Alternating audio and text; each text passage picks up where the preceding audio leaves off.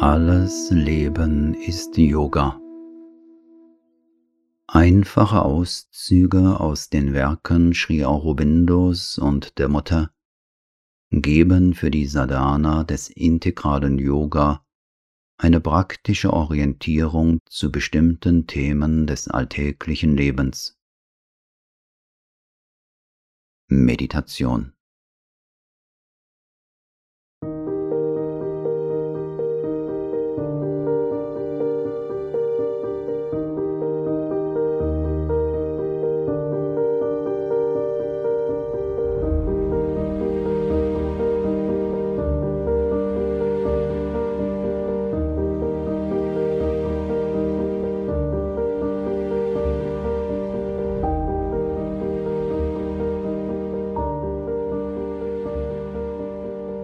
Weisheit ist die Schau der Wahrheit,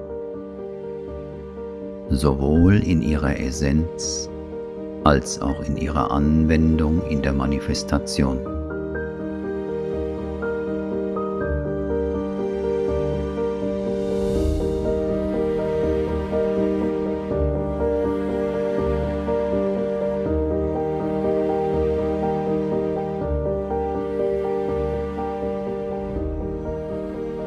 Weisheit schaut hinter den Schleier und sieht.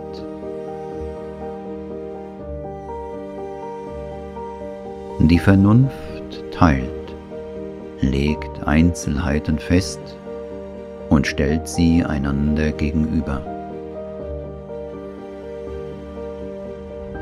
Weisheit eint, vermählt Gegensätzlichkeiten in einer einzigen Harmonie.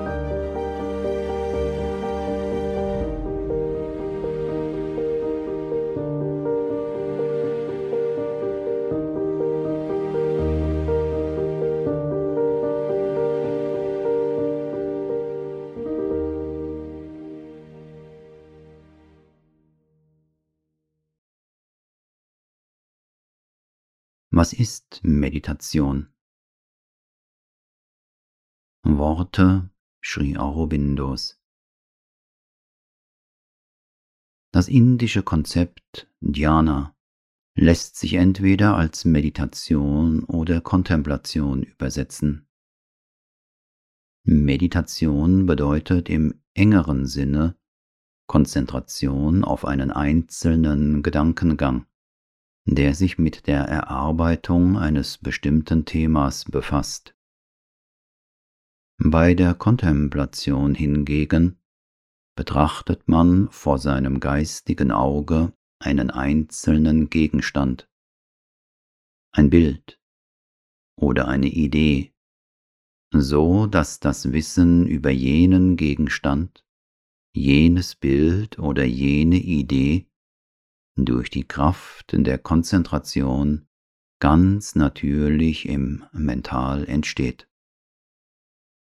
Beides sind Formen des Dhyana. Denn Dhyana beruht auf dem Prinzip der mentalen Konzentration, sei es in Form von Gedanken, Bildern oder Wissen. Es gibt noch andere Formen des Dhyana. Vivekananda zum Beispiel erteilte einmal den Ratschlag, man möge von seinen Gedanken einen Schritt zurücktreten, deren Entstehung zulassen und sie einfach nur beobachten, um zu sehen, was es für Gedanken sind. Dies könne man Konzentration in Selbstbeobachtung nennen.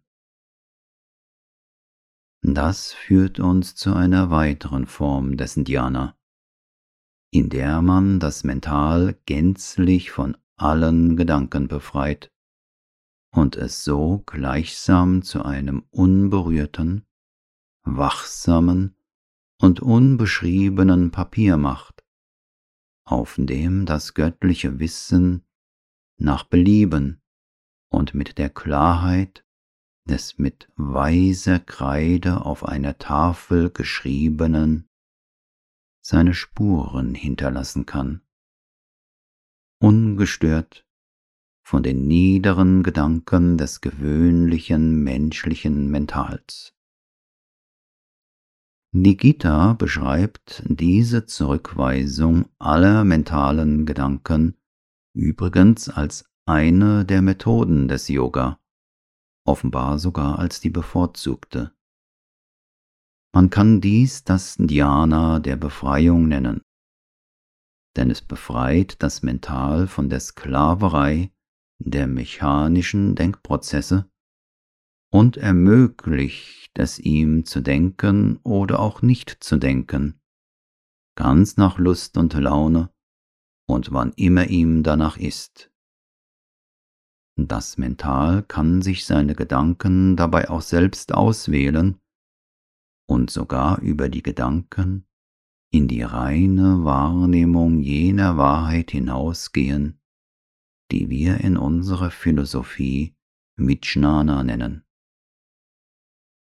Für das menschliche Mental ist die Meditation der einfachste Prozess, doch auch der mit den eingeschränktesten Ergebnissen. Kontemplation ist schwieriger, aber umfassender.